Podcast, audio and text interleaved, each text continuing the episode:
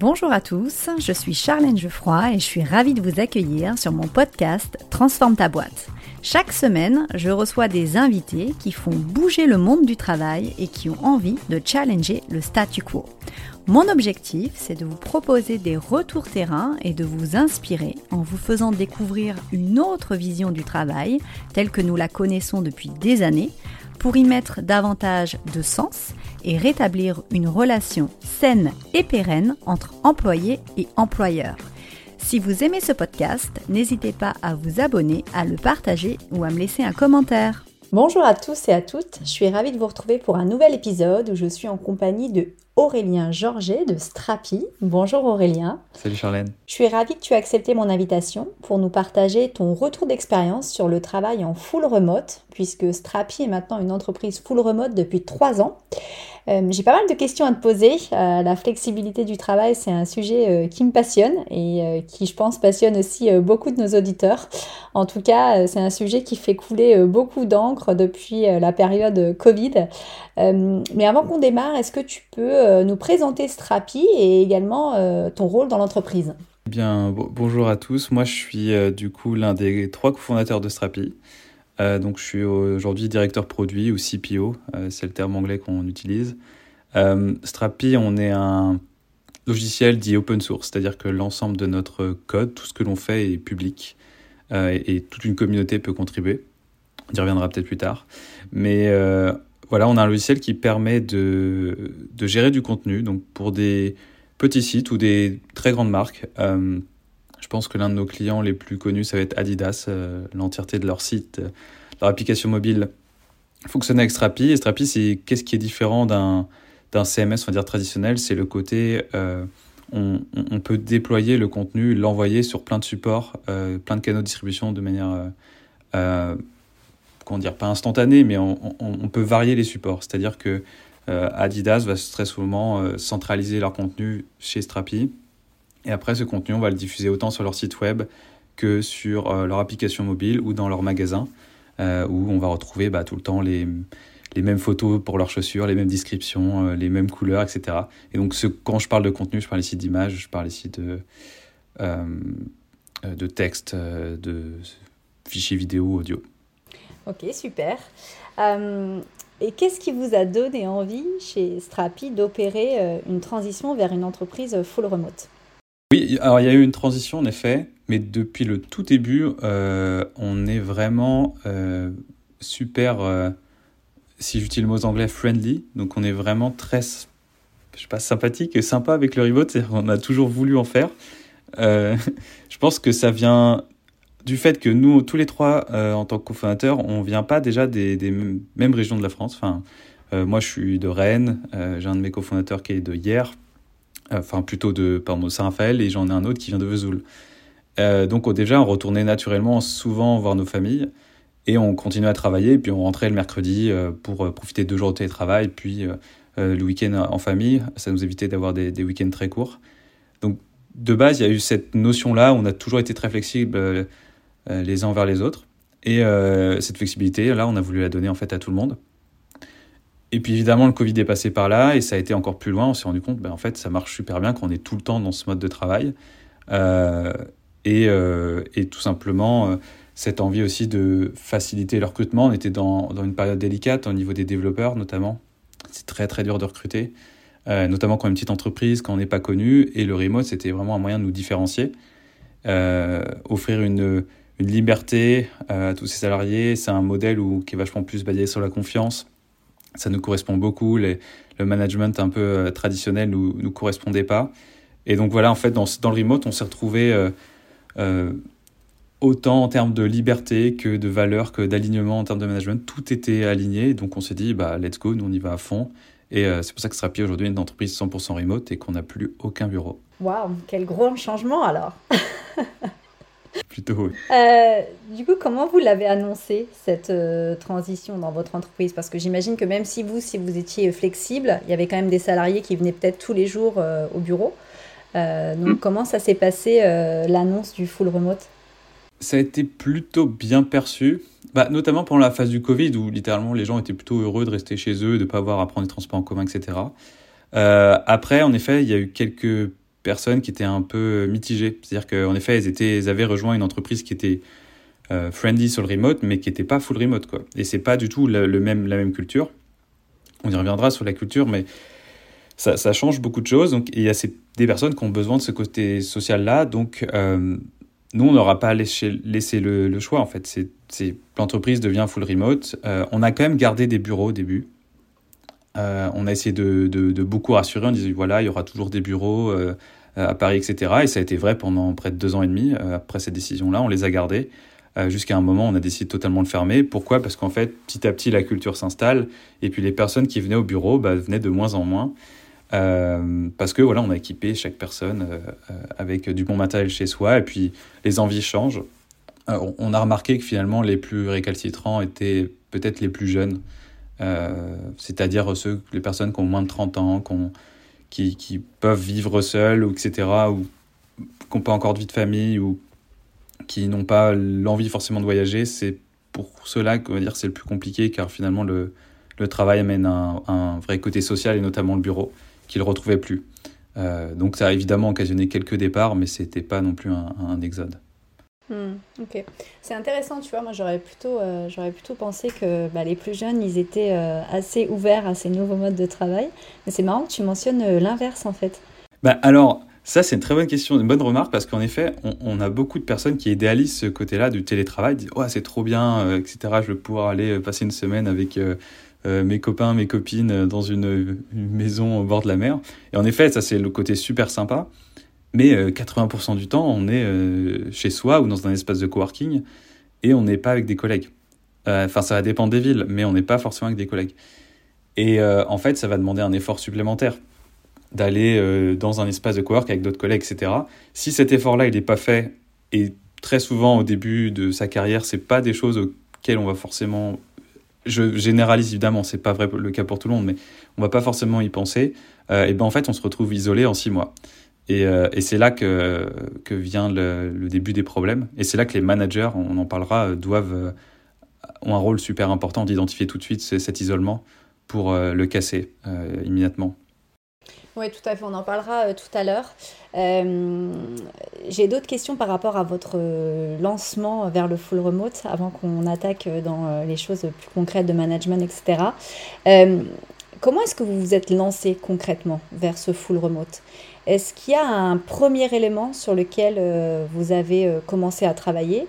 Et est-ce que aussi vous avez peut-être été accompagné par euh, des cabinets extérieurs ou, euh, ou d'autres personnes qui ont pu vous aider vers cette transition? Ouais, bonne question. On a, on a beaucoup parlé en fait avec d'autres entreprises qui étaient soit en train de faire ce changement-là, soit qui l'avaient déjà fait. Euh, je peux citer Slide euh, en France et après il y a des entreprises comme Buffer et notamment GitLab aussi. Euh, je pense qui est la pionnière et celle qu'on connaît tous, mais voilà, on a vraiment épluché leur handbook. Et puis on a de la chance, c'est qu'on est dans le même écosystème qu'eux, qu'on est une boîte open source, donc en fait on a pu accéder et parler à leur CEO plusieurs fois. Donc ça nous a donné des, on va dire des, bonnes informations et je pense des bonnes fondations. La, chose qu'on, qui est vraiment la plus importante et je pense que tout le monde le répète, c'est la culture de l'écrit. Tout écrire, tout documenter sans exception, euh, en télétravail et en full remote, on peut plus prendre une décision comme on la, on la prend dans un open space où quelqu'un lève la main, il y a cinq personnes qui prennent une décision et puis c'est parti, elle est prise, il faut la documenter. Euh, en voilà, les personnes ne sont pas forcément euh, là au courant, on travaille beaucoup en synchrone. Donc voilà, la culture d'écrit, nous, c'était la base, on a pris Notion euh, comme euh, outil. C'est là où, on, où vraiment l'ensemble, tout est écrit. C'est-à-dire toutes les politiques RH, toutes les, les, notes de réunion, toutes les spécifications techniques du produit, toutes les spécifications techniques plutôt engineering. Euh, on s'en sert pas non plus de CRM pour nos clients, mais voilà, on, fait vraiment quasiment l'entièreté des choses dans Notion. un autre point important qui va avec cette culture de l'écrit, c'est la transparence.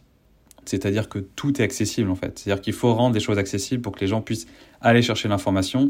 Sinon, on va avoir un autre problème, c'est que tout le monde va demander sans cesse l'accès ou va demander sans cesse où est cette information, ou les gens vont être juste surpris qu'une décision a été prise, ils ne le savaient pas. Donc en fait, nous, euh, toutes les notes de réunion sont transparentes et accessibles, euh, à quelques exceptions près euh, de certaines notes, de board ou du comité exécutif, mais et encore certaines sont, sont, vraiment transparentes et aussi libres d'accès. tous les meetings sont enregistrés avec un transcript en anglais. c'est ultra important, surtout maintenant avec les outils d'AI, on peut faire vraiment des, avoir des, automations qui automatisent l'écriture de, meeting notes. Et voilà, on on s'est beaucoup équipé en outils. On s'est beaucoup, euh, euh, on adore Loom. Euh, il y a évidemment d'autres concurrents, mais qui permettent voilà d'enregistrer des vidéos de manière asynchrone et les envoyer à quelqu'un. on utilise beaucoup Miro, on utilise des petits outils comme les Donuts qui nous permettent de nous rencontrer de manière aléatoire 30 minutes par semaine. évidemment, on a Slack, on met Teams, c'est très bien, ou Google Suite ou, Zoom. Et euh, après, on a quand même un autre point peut-être important, et je dirais c'est le dernier, c'est on a revu tous nos, rituels d'entreprise. Euh, on a dû un peu plus cadencer les rituels avec des heures précises pour que les gens puissent mieux anticiper. Mais euh, certains meetings qui étaient le matin, maintenant on a commencé à les passer le soir parce qu'on est aux US et qu'on n'avait plus de bureau. Euh, eh bien, le fait qu'on se retrouve tous les lundis soirs maintenant euh, pour parler un peu des mises à jour de la boîte, qu'est-ce qui s'est passé la semaine dernière, voilà, c'est le, c'est le lundi soir maintenant à 18h. Et on a commencé à un peu tout processiser, ça nous a forcé même à, le faire. Euh, et du coup, je pense que par nature, une boîte full remote est peut-être un peu plus processée qu'une boîte qui ne l'est pas, parce qu'on est obligé de le faire. Ah, donc beaucoup, beaucoup d'outils euh, tech. Ah oui. Et des outils de collaboration en temps réel. En ce moment, on remarque que beaucoup d'entreprises euh, reviennent en arrière par rapport au télétravail, euh, particulièrement pour mettre en place des politiques hybrides, composées de présentiel et de distanciel. Donc souvent, c'est trois jours au bureau, deux jours à distance, hein, ou l'inverse. Euh, est-ce que c'est quelque chose que vous avez considéré chez, chez Strapi euh, Qu'est-ce que tu penses de ce format de travail? Euh, L'hybride, je, pense que ça va devenir le modèle dominant. Euh, là, c'est une opinion vraiment purement personnelle. Hein. Nous, nous, à l'échelle de Strapi, c'est plus possible de revenir en arrière. On est dans 18 pays, on est 85 dans 18 pays, 22 nationalités. nous voilà, on, on on pourrait plus recréer des bureaux aujourd'hui ou euh, ce serait vraiment quelque chose qui mettrait 5 ans à se refaire. Et c'est pas l'envie. Euh, L'hybride, c'est intéressant. Je dirais pas que c'est un mauvais modèle. Euh, moi, je suis, assez. Euh, je, suis le seul modèle je lequel je suis contre, c'est le, vraiment tous les jours au bureau. Ça, je trouve que c'est vraiment inadapté dans le monde dans lequel on vit. Mais d'aller de temps en temps au bureau, ça permet le, le sentiment de, comme je, d'isolement, comme je le disais tout à l'heure bah, c'est un bon moyen de le contrer de manière très simple. C'est voilà, venez une fois par mois au bureau, une fois par semaine maximum. Si c'est pas contraignant de trop pour les personnes et les employés, je pense que c'est un, un, bon moyen de garder du lien social, un bon moyen peut-être de, de, de, comment dire d'atténuer certaines situations ou de les, ou de gérer des petits problèmes ou, ou faire des ateliers de travail avec 5-6 euh, personnes. C'est des choses, des aspects collaboratifs qui sont quand même dans tous les cas on peut s'équiper comme on veut en télétravail, on ne peut pas forcément si bien lutter euh, contre... Euh, euh, je, vais revenir là-dessus, plutôt, si je reprends ma phrase, on va avoir un, boost de productivité individuelle en full remote, mais on va avoir une petite perte sur des aspects de collaboration. C'est un peu plus dur de s'organiser quand on est 5, 10, 15 dans une équipe. Nous, on le voit beaucoup dans l'organisation de c'est plutôt au niveau des équipes product engineering que ça bloque. Euh, parce que euh, pas de par défaut, ce sont des, métiers qui collaborent beaucoup ensemble. Un développeur travaille rarement seul sur un projet, il travaille avec trois, quatre autres développeurs, un designer, un product manager et j'en passe. Euh, quand on est tous éloignés, c'est un peu plus dur que si on était tous dans la même pièce. Donc en fait, c'est là où le modèle hybride peut être intéressant certaines fois. et comme je disais, on peut prendre les meilleurs outils comme nous, on, a pris les meilleurs outils, les Miro, les Loom, etc. Voilà, on ne peut pas trop le contrer ce côté un peu, c'est un peu plus compliqué sur les aspects collaboration. D'ailleurs, nous, on le contre en faisant plus de séminaires que la normale. Donc, l'un dans l'autre, je pense que le bon modèle, euh, si vous voulez une culture euh, limitée à un pays ou des pays très frontaliers, par exemple, vous voulez être uniquement implanté en France et uniquement avec quelques, peut-être des personnes qui viennent d'Espagne, d'Italie, euh, Suisse, et bah, peut-être une culture hybride, elle, fonctionnerait très bien. Dans un cas comme le nôtre, où nous, on a vraiment mis en avant la diversité, on voulait vraiment des personnes de plein de pays différents, ça nous permet d'avoir des avantages sur, par exemple, des fonctions de support. Nous, Strapi, euh, on est une toute petite équipe, on, est presque capable d'offrir du support 24-24, 7-7, parce qu'on est éclaté dans le monde. Bah, pour ces avantages-là, là, il faut vraiment une culture full remote euh, qui permet de recruter partout dans le monde, et c'est ce qu'on a fait. Ça a forcément des avantages, quelques désavantages aussi. Euh, voilà, moi j'ai rien. Rien n'est parfait. Rien n'est parfait, exactement. C'est ça qu'il faut retenir. Euh, la seule distinction, voilà, que le full bureau, je pense que c'est pas l'avenir. Oui, alors ça, moi, je suis assez, euh, je suis assez d'accord avec toi. Hein. Je suis euh, assez partisane du, du full remote. mais tu vois, récemment, je lisais quand même des études où certains CEO disaient, je crois que c'est une, je sais plus qui a fait cette étude récemment, mais c'était 64% des CEO disaient euh, que dans, dans 4-5 ans, on sera 5 euh, jours au bureau comme on l'était auparavant.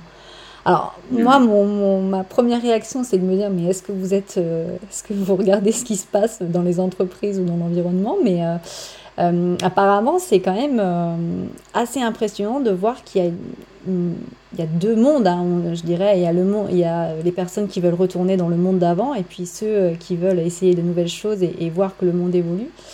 Euh, mais effectivement, oui, le modèle hybride, je suis assez d'accord avec toi sur le fait que ben, c'est la rencontre de ces deux mondes finalement. Ouais. Ça, va dépendre. Nous, on se pose souvent la question si on, devait recréer une entreprise, qu'est-ce qu'on ferait?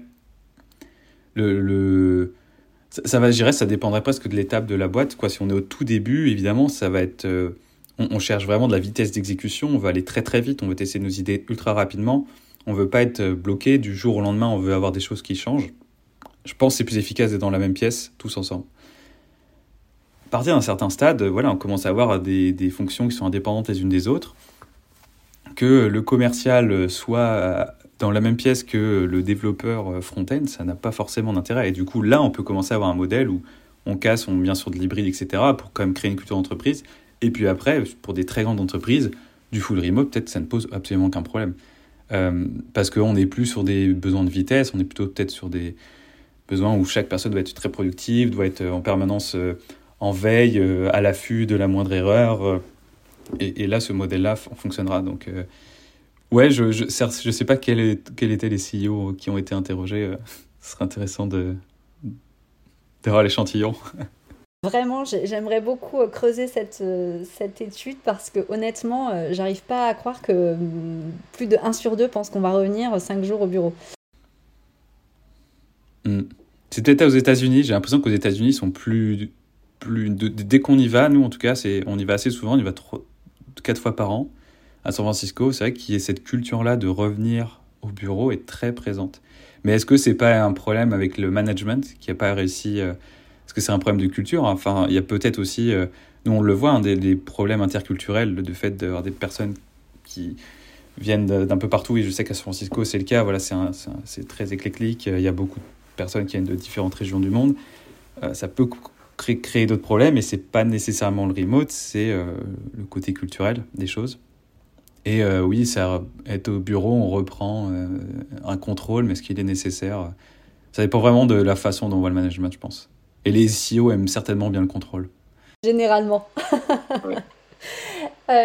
donc ça fait, ça fait trois ans maintenant à peu près que vous êtes full remote.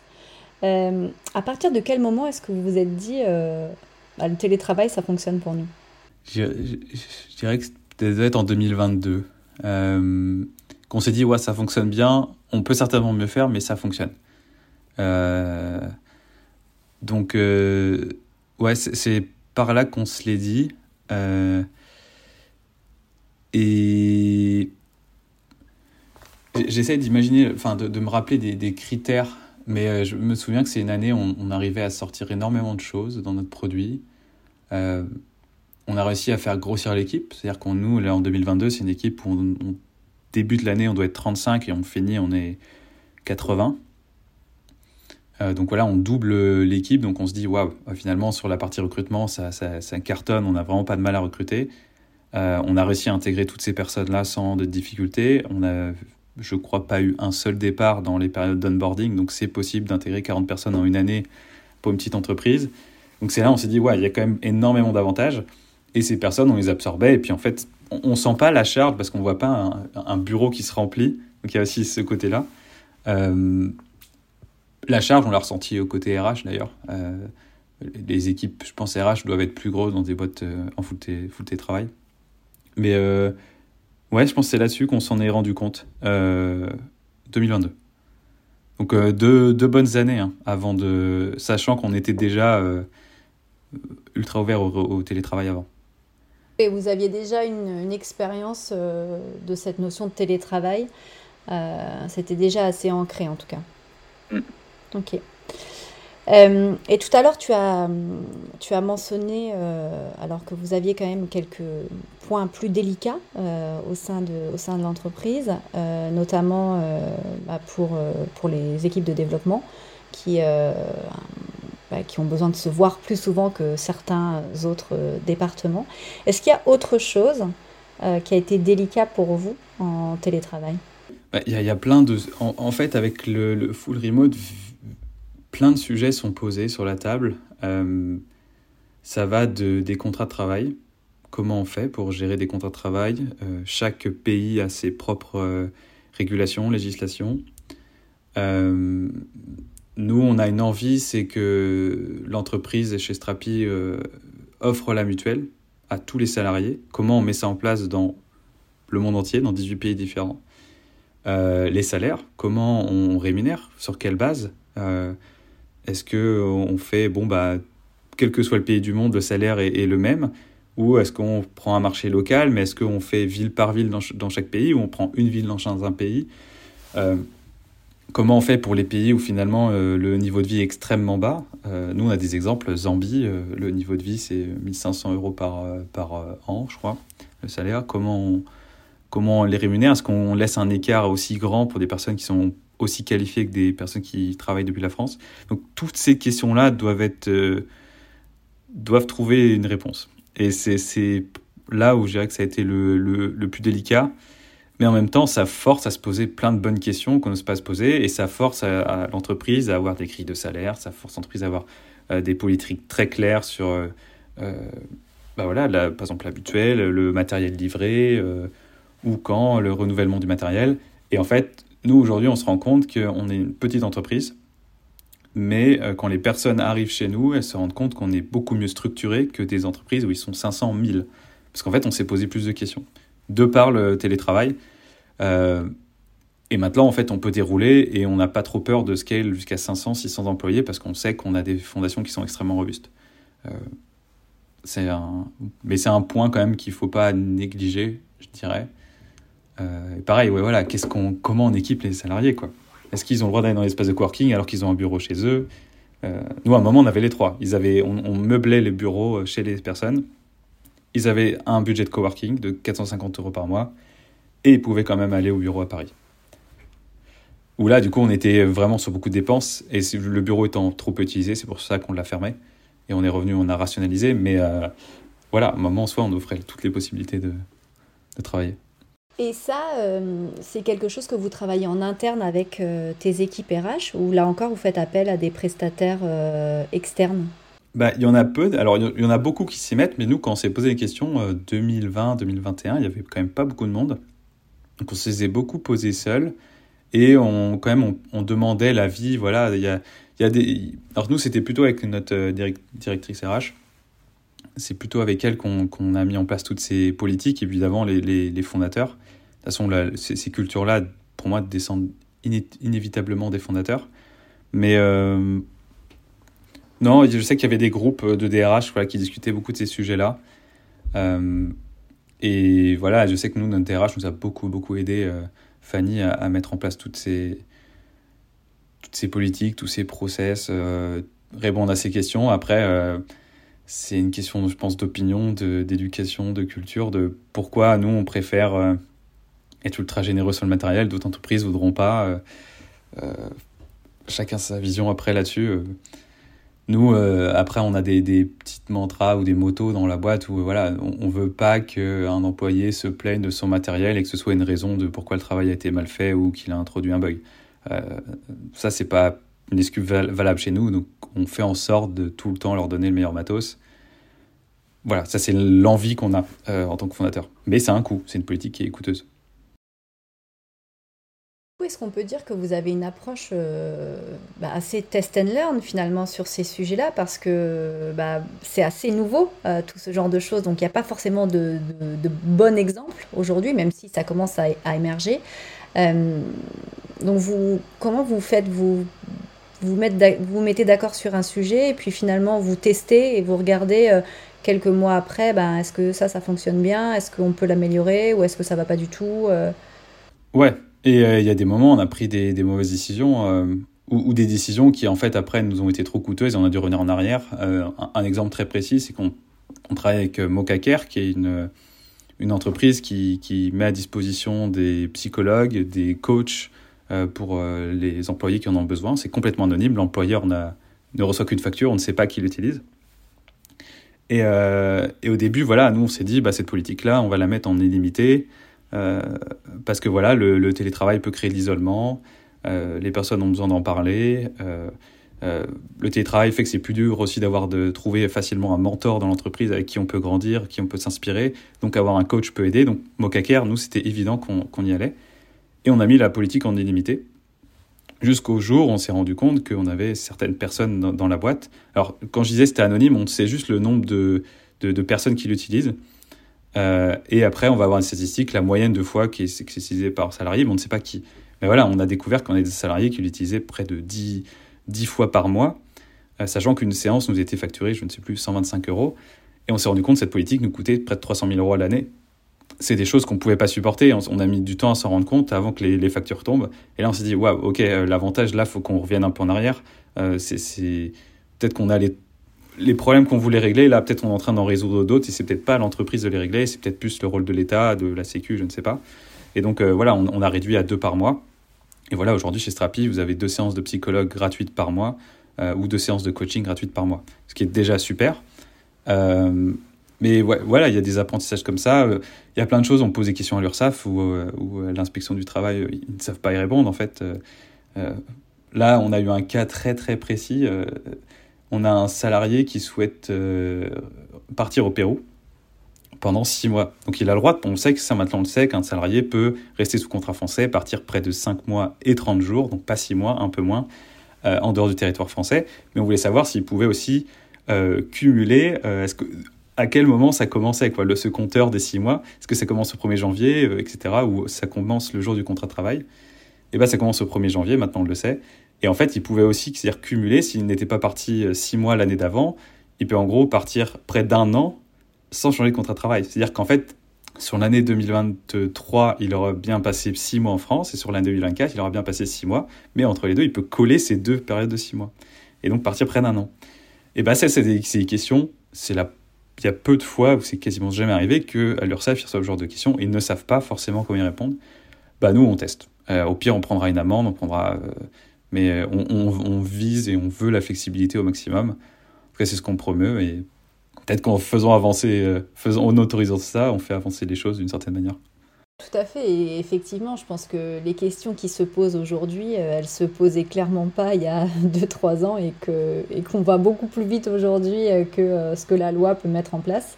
Donc euh, oui, parfois il faut, euh, il faut tester, prendre des risques et voir un peu euh, ce qui se passe. Alors on a parlé un petit peu des points, pas négatifs, mais des points plus délicats pour, pour Strapi avec cette notion de full remote. Est-ce que tu peux nous parler aussi de, bah, de des points plutôt du coup positifs, notamment sur la performance, peut-être la productivité, le recrutement d'une organisation en full remote? Bah, J'ai déjà un peu mentionné tout à l'heure, mais Ouais, individuellement, il y, a une explosion de la productivité. Euh, si derrière, on ne se fait pas envahir par les meetings et les réunions. Mais euh, oui, oui, euh, en soi, on n'est pas distrait. On commence à l'heure qu'on veut, on, finit à l'heure qu'on veut. pour plein de métiers, je pense aux développeurs, je pense aux designers, voilà, il y a des besoins de moments de concentration, des grandes plages horaires, 3, 4, 5 heures. C'est très, très dur de les avoir au bureau, sans mettre en place des systèmes. je me souviens de certaines certains bureaux où ils avaient, euh, chaque, en haut de chaque ordi, ils avaient un, une petite lampe qui passait du rouge au vert pour dire genre vous pouvez me déranger ou vous pouvez pas me déranger. Euh, voilà, ce genre de choses. Il y a plus ce genre besoin de ce genre d'astuces en télétravail. Donc individuellement, nous, il y a une explosion de la productivité. C'est tout le monde le dit. Est-ce qu'on est, euh, on double la productivité? Certainement.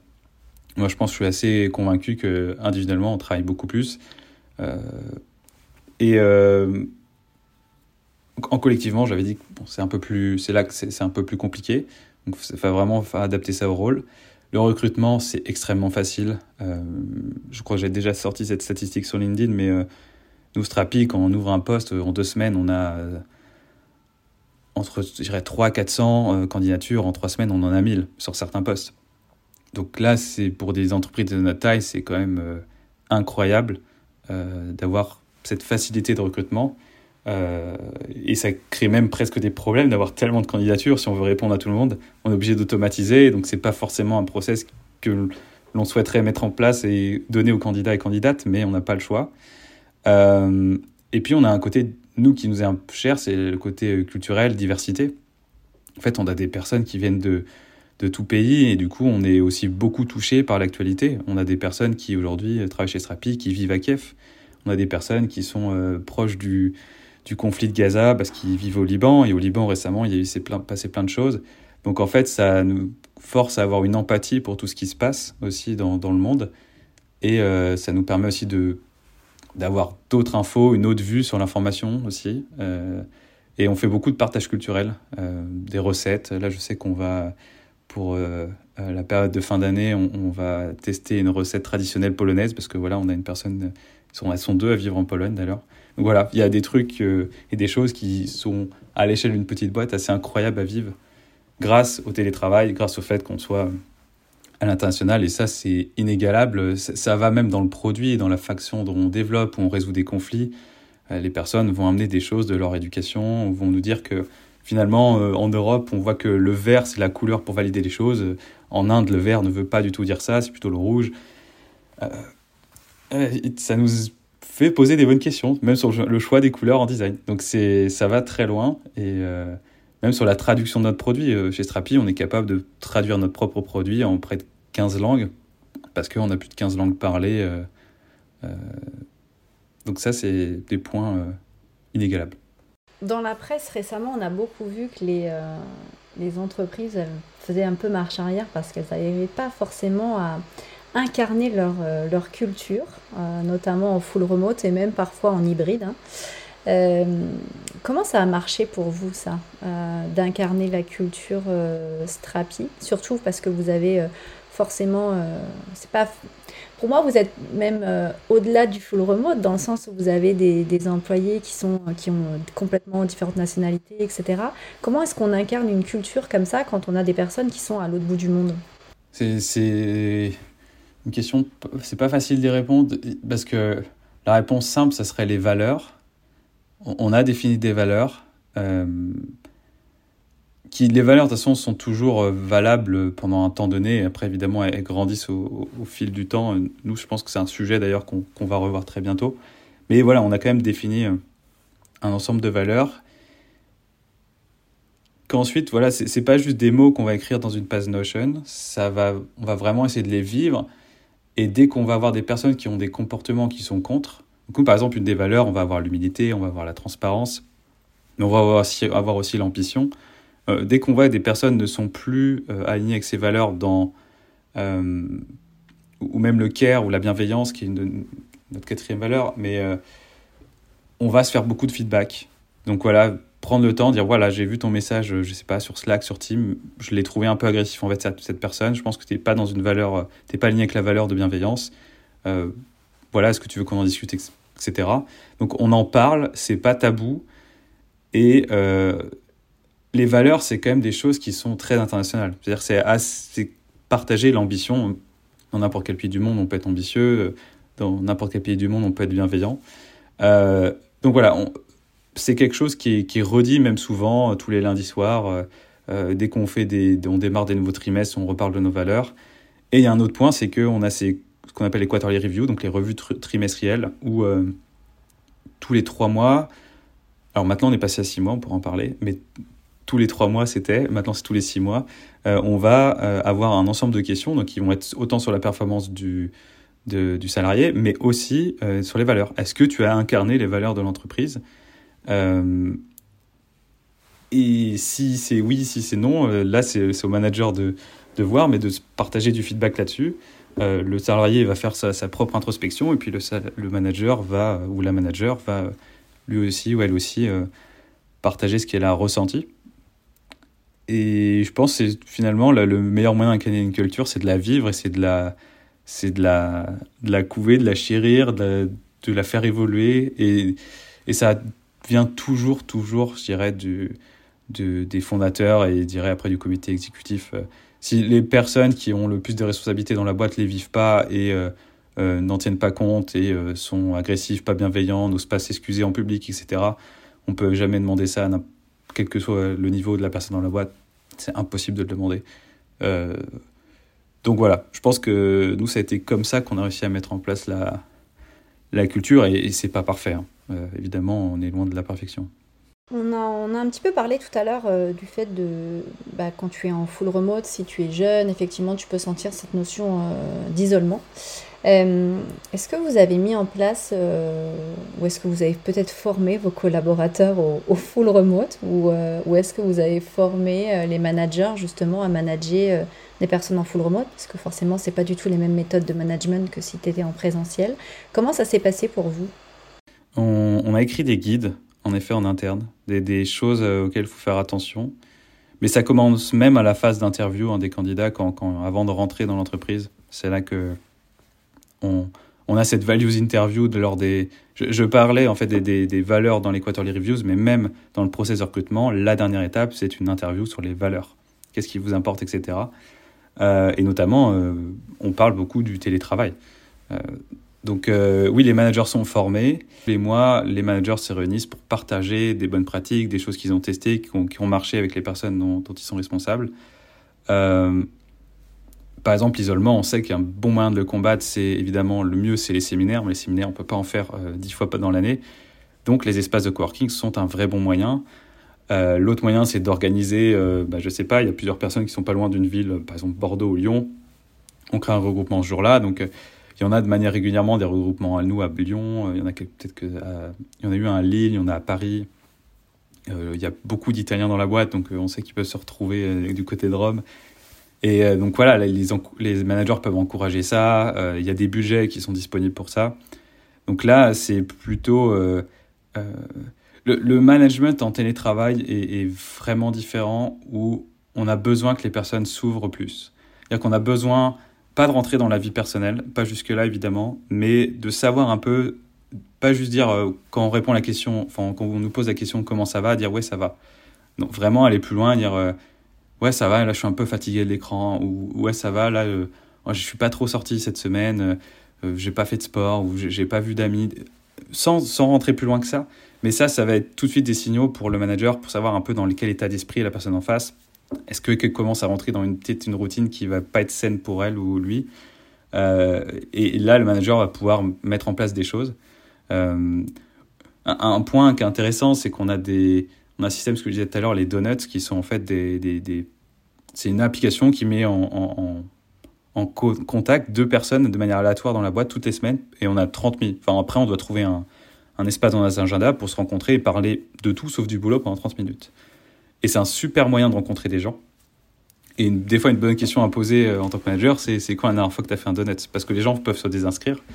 Et en fait, c'est un, ça fait qu'on a des personnes qui, si elles ne font pas ces donuts, elles, ne s'ouvrent pas aux nouvelles personnes qui arrivent, et une nouvelle personne qui arrive se retrouve avec un cercle un peu fermé aussi de personnes qui acceptent de faire des donuts.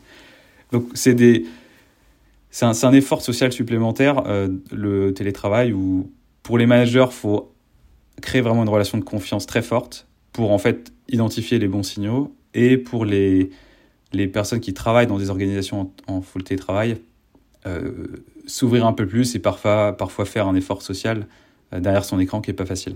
Euh, donc voilà, donc c'est oui de la pratique et puis c'est être soutenu encore une fois par la direction. sur ces... Nous, on n'installera jamais un logiciel qui traque ce que font les gens.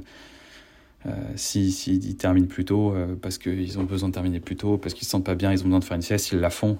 c'est pas ça qui compte, c'est le résultat qu'on a défini, qu'on atteignait au début du trimestre. S'il est atteint à la fin, c'est très bien. Oui, tout à fait. L'idée, c'est pas de faire euh, du présentiel en ligne. Hein. Euh, ça n'a aucun intérêt, ouais, bien sûr. Non, non, c'est sûr. Donc même si on peut dire que le remote fonctionne bien pour vous en ce moment, est-ce qu'il y a des éléments sur lesquels vous travaillez pour toujours améliorer justement votre organisation en full remote? Sur quoi on travaille en ce moment? La cohésion, je dirais, l'esprit d'équipe et l'organisation de plus de séminaires. Aujourd'hui, on est à un séminaire par an, on fait un très gros séminaire de 3-4 jours. C'est vraiment un moment génial à chaque fois, mais on se dit c'est peut-être mieux d'en faire deux petits euh, et d'avoir euh, plus de fréquences. Euh, c'est le, le, problème de ces séminaires, hein, c'est que c'est il y a des questions d'écologie hein, derrière ça aussi, de faire venir nous, voilà, on est international, c'est les gens viennent en avion nécessairement, donc tous les efforts, tout, tout le bénéfice accumulé de pas prendre sa voiture tous les jours, ben on le perd largement avec les séminaires. Mais en même temps, c'est notre seul moyen de contrer des fois l'isolement ou de faciliter l'intégration de certaines personnes ou, de créer des liens entre des personnes. Donc euh, voilà, donc ce côté cohésion, esprit d'équipe, euh, c'est un, c'est un point qui est plus vrai, nous on le ressent, et je parle pour moi, je dirais plutôt dans les équipes product engineering, c'est vraiment le comment on arrive à, à, souder les équipes alors que des personnes vont littéralement peut-être ne jamais se voir pendant la période où elles travailleront chez nous. Euh, par exemple, on a des personnes qui qui arrivent, qui ont loupé le séminaire, elles travaillent pendant un an, l'autre personne ne peut pas venir au séminaire l'année d'après, et en fait, pendant deux ans et demi, elles peuvent ne pas se voir une seule fois et travailler ensemble tous les jours. Et, comment on arrive à créer du lien euh, Là, c'est nos, nos sujets euh, du moment. On a mis en place plein de choses, euh, mais en même temps, les personnes voilà, ont parfois une fatigue de l'écran, donc en fait, elles ne, veulent, ne veulent pas forcément rester. donc voilà, on est vraiment dans ces réflexions-là. C'est intéressant. J'ai pas de solution à partager encore. On avance. Je t'inviterai dans un an euh, pour, euh, pour avoir tes, tes nouvelles, euh, tes nouvelles options sur ça. avec plaisir, avec plaisir. J'ai deux questions finales pour toi, Aurélien. le podcast, il est dirigé principalement aux DRH et aussi aux dirigeants, CEO, etc. Qu'est-ce que tu aimerais dire à un DRH aujourd'hui? Sais pas, moi quand je vois le DRH, franchement, je vois beaucoup de vidéos sur TikTok de, DRH en panique, euh, désespérés devant la nouvelle génération. Mais je pense qu'il faut juste accepter que le monde a changé et il euh, n'y euh, a pas moyen. Enfin, la nouvelle génération, elle, est, elle, ne peut pas être euh, gérée, elle ne peut pas être managée comme nos parents l'ont été. Moi, moi, je suis trentenaire, donc quand je parle de mes parents, c'est des personnes qui ont 50, 60 ans aujourd'hui. Euh, ils ont un vrai besoin de liberté. Euh, ils n'ont pas grandi dans le même monde. Euh, ils ont eu des téléphones dans leurs mains depuis le début. Ils ont eu un autre accès à l'information. voilà, je pense qu'il faut faut pas oublier ça quoi la façon dont eux ils ont fait des exposés en cours de français ou de géographie c'était pas la même chose que nous on allait au CDI on regardait l'encyclopédie on n'avait qu'une seule source eux ils ont eu accès à plein d'autres sources donc ils sont un peu plus critiques surtout ils sont plus ouverts plus éveillés euh, et c'est pas des personnes carriéristes voilà ils ont une, autre euh, vue sur euh, le monde, l'écologie les impacte beaucoup plus. Euh, c'est peut-être des personnes qui ont en fait encore un... Je remonter très loin, mais par exemple, moi, mes grands-parents, c'est une génération qui a fait la guerre, donc en fait, je pense que naturellement, il y a beaucoup de choses qui descendent de, ça. C'est la génération qui arrive n'a pas connu ça, leurs grands-parents n'ont pas fait la guerre. donc ça, remonte à très loin. Donc moi, je dirais, il faut il faut arrêter de voir l'entreprise comme une autorité, euh, d'être dans, un envie de contrôle permanent. Euh, il faut plutôt euh, vraiment avoir un fonctionnement résultat, quoi. Dire voilà, j'attends ça de toi, est-ce que tu es d'accord? Oui. bon, bah si à la fin du trimestre tu as fait ça, c'est bien. Et, avoir un discours très simple et juste drivé par le résultat. Le comment ils y arrivent, ça, ça doit passer dans le secondaire. Ça ne veut pas dire qu'il faut faire n'importe quoi, qu'il faut autoriser n'importe quoi. Il y a quand même des règles, il y a, il y a, y a un, le respect doit être là, etc. Mais euh, il, faut, euh, il faut vraiment lâcher du lest. Moi, je dirais c'est c'est ça et accepter cette perte de contrôle euh, qu'ils ont besoin de, de moins de contrôle, les laisser faire, les laisser se planter et les mettre face à leurs responsabilités.